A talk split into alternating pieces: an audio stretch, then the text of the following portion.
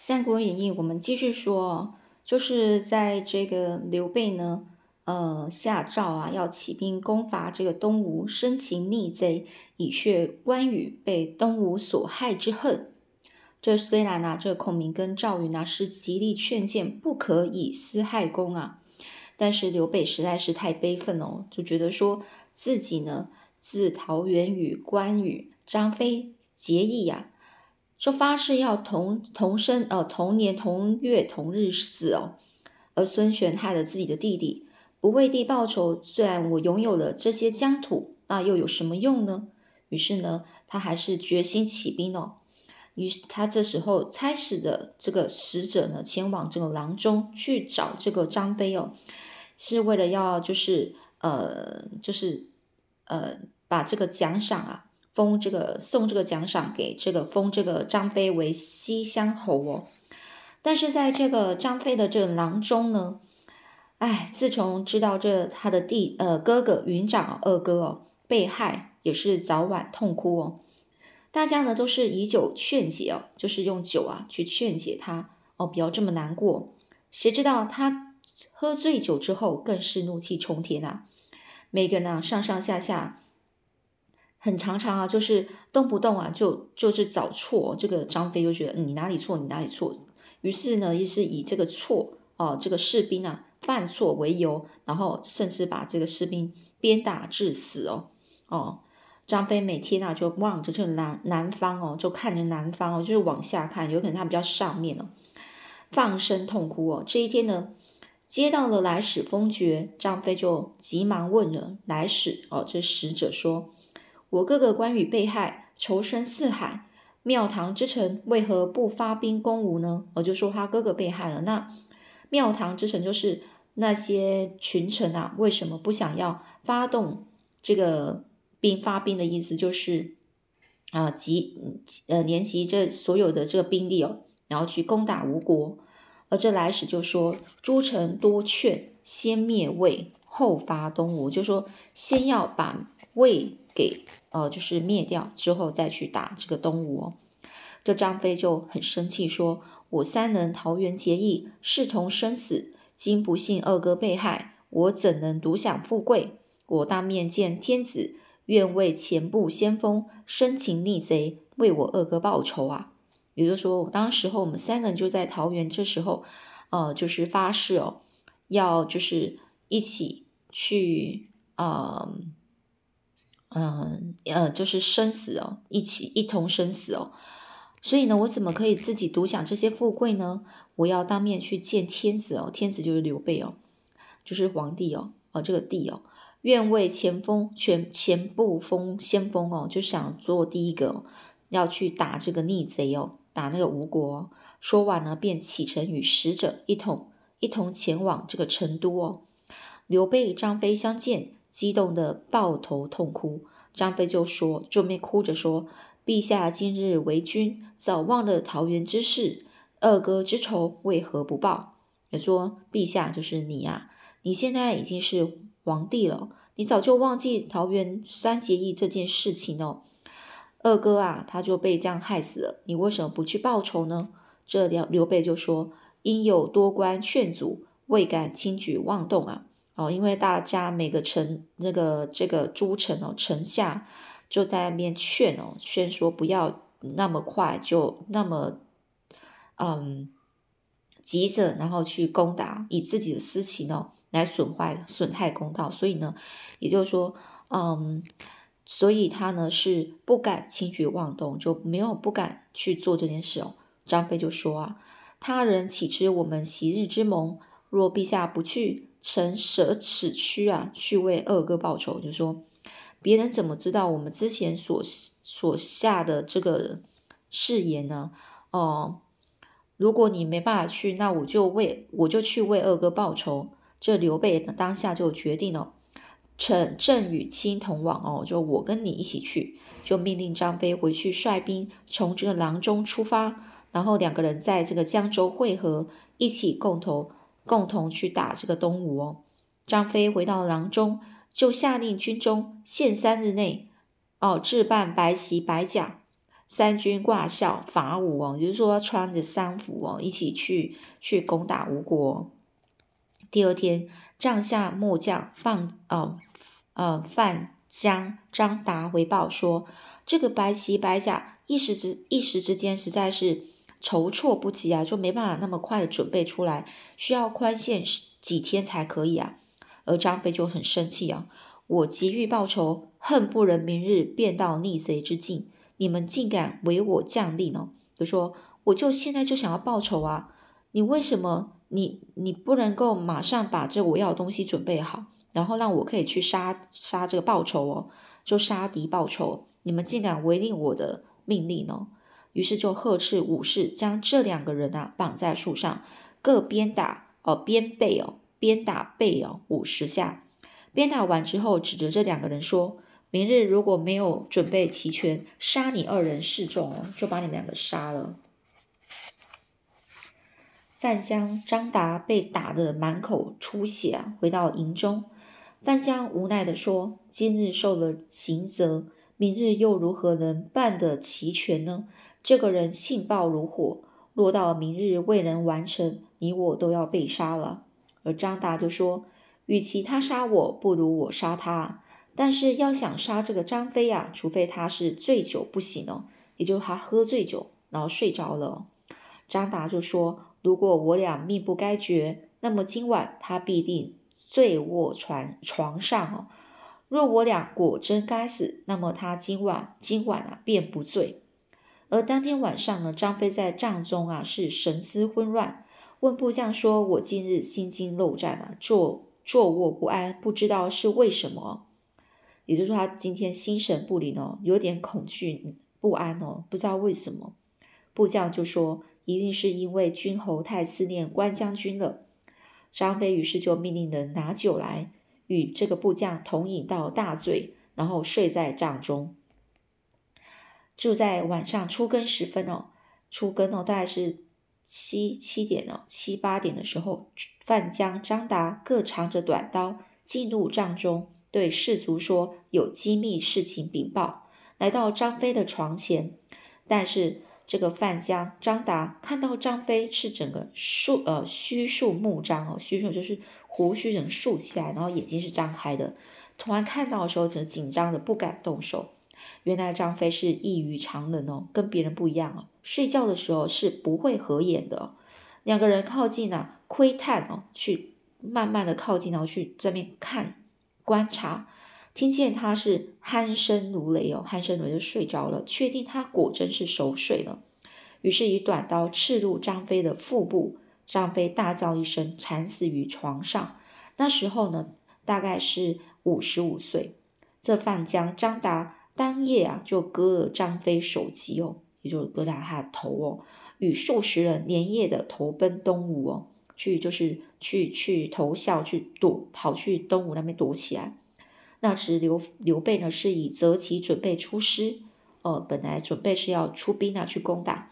孔明、赵赵云呢，还有秦密、诸关是苦谏啊，但是都不为所动哦。就是这即使这几个人就在边很就是非常努力的去劝谏哦，劝哦，说这个刘备不要这么激这么激动哦，这么。呃，一定要沉得住气啊！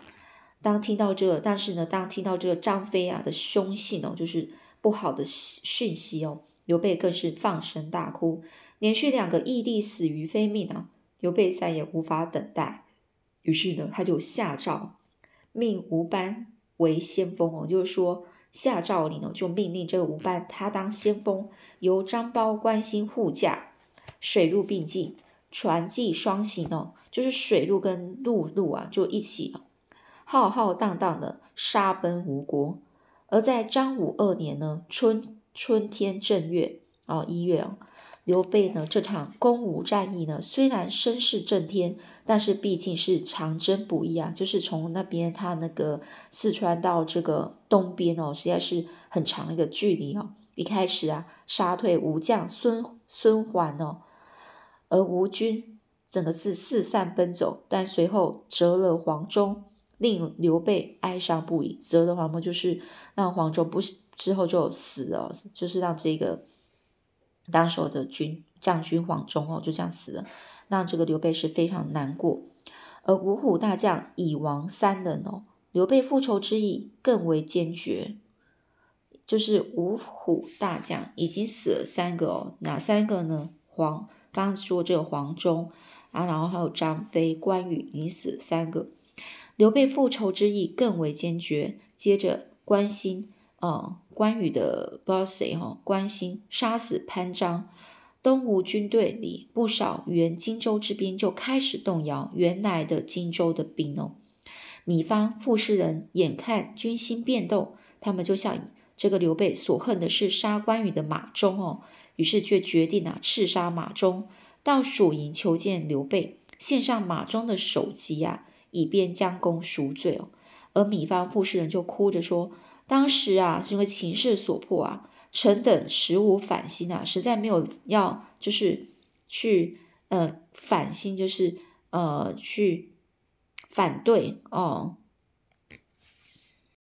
哦，那个反心就是背叛心哦，没有要背叛你啦。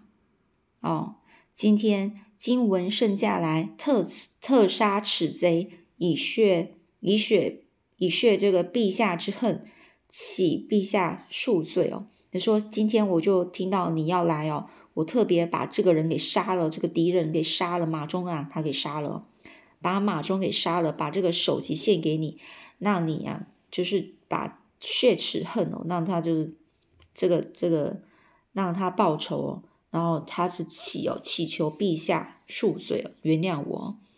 这刘备是毫不领情啊，就先命令关兴在这营中呢设关公的灵位，亲捧马忠首级祭祀，然后又命令关兴将米方傅士人剥去衣服，跪在灵前，亲自用刀剐之哦，以祭。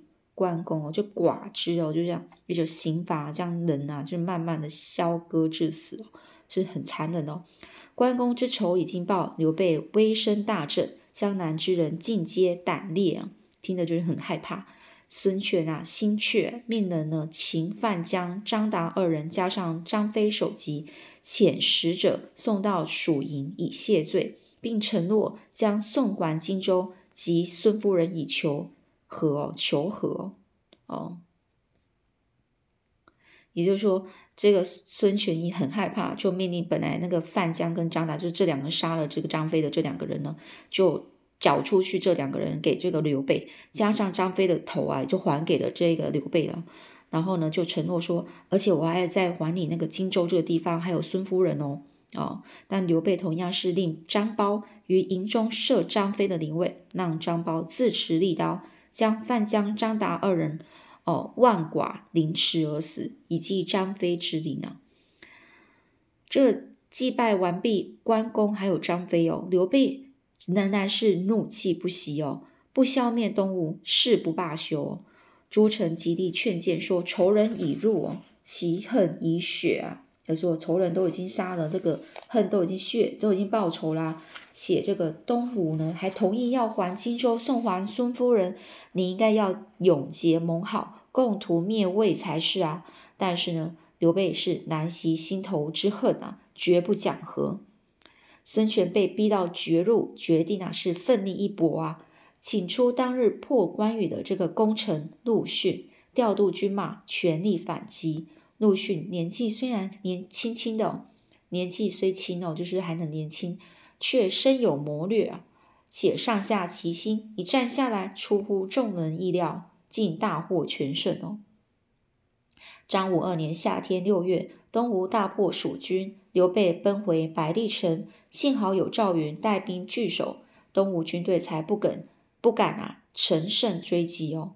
刘备懊悔当日啊，如果早听丞相之言，不至有今日兵败。他实在是无言，回到成都面见群臣，于是就传旨在这个白帝城驻扎。哦，驻扎就在面，先在那边住哦，改馆驿为永安宫哦，就是先在那边住了，把那个地方地方啊，就是改为叫永安宫哦。刘备从此是意气消沉哦，加上思念关公、张张飞两个弟弟，以至于懒病不起哦，意气消沉，就是心情失望，意志非常低落。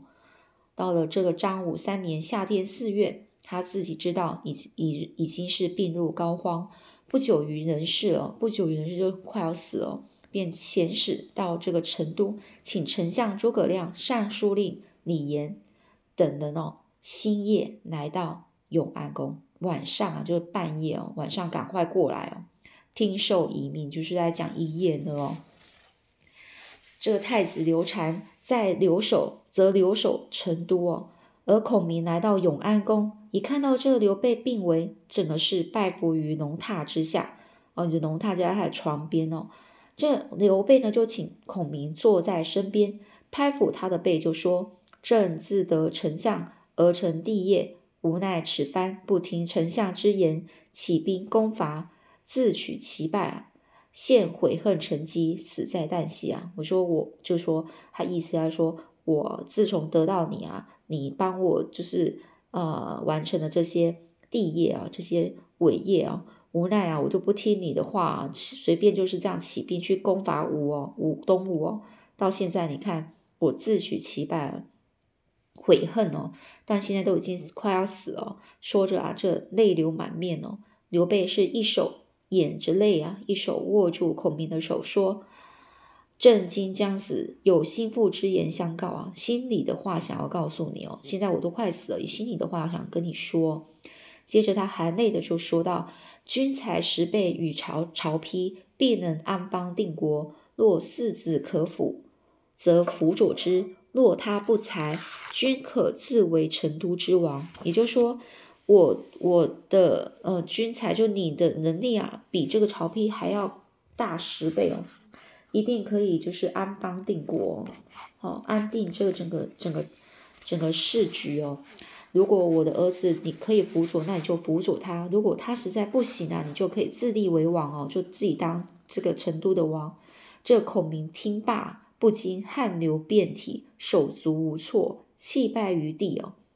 这孔明听完就整个真是汗流浃背，整个突然手足无措，就是不知道该怎么做，马上整个是流着眼泪，然后在呃就是叩拜在地上说：“臣怎敢不竭股肱之力，效忠节之臣呢？”啊，也就是说，我怎么敢不去竭尽我的能力，去这个股肱之力，就是竭尽我的辅佐的能力哦。股肱之力就是辅佐的意思哦，辅佐他的儿子的这个能力。效忠忠贞之节，就是要效劳忠忠贞哦，就是，呃，我就是忠于你哦，你就是就是我不会成王的意思哦，我不会把自己就是你死了之后我就当王哦，不会，我就是非常忠贞的人哦，哦，既之已死哦，直直接哦效忠啊，就是你们哦，然后到我死为止哦，既之已死，臣怎敢不竭股肱之力？效忠贞之节，既之已死啊！哦，就是到我都会永远啊，去竭尽我的人力哦，然后效忠效效忠你们，然后到我死为止哦。说完了，便叩头之流血，就一直叩，一直在那边，是就是叩叩地板，就是叩拿头去敲地板的意思哦。以以示说他是很忠诚的。刘备一一就对众臣交代，辅佐丞相。接着呢，眼光就望见了赵云，他更是感慨哦：“朕与卿于患难之中相随到今，不想于此地分别。卿念在与朕故交，请看顾五子，勿负正言哦。”有时候我跟你啊，就是患难之交哦，哦，而到现在，如今到现在，我实在不想跟你分别哦。那你念在我们是老朋友的份上，你帮我也顺便照顾我的儿子哦。这赵云啊，慌忙拜倒，说：“臣怎敢不效犬马之劳呢？哦，也就是我呢，一定会呃，非常的效忠你们哦，效忠这个这个你们家，就是效忠你的那种心哦。”刘备就对众官一一分嘱完毕哦，分分嘱就交代完啊，哦，就驾崩了，就死了，享年六十三岁。孔明就率众啊，众官哦。奉皇帝灵柩回到成都，太子刘禅马上呃即皇帝位，就马上就当成呃就是父亲过世，他马上就是上位成皇帝，改元呃改元建兴哦，也在西元两百二十三年哦，是先主刘备哦，就是说就把这个刘备，这个他父亲呢，称之为昭烈皇帝，加诸葛亮为武乡侯，并升赏群臣，大赦天下。好，今天就先讲到这里哦。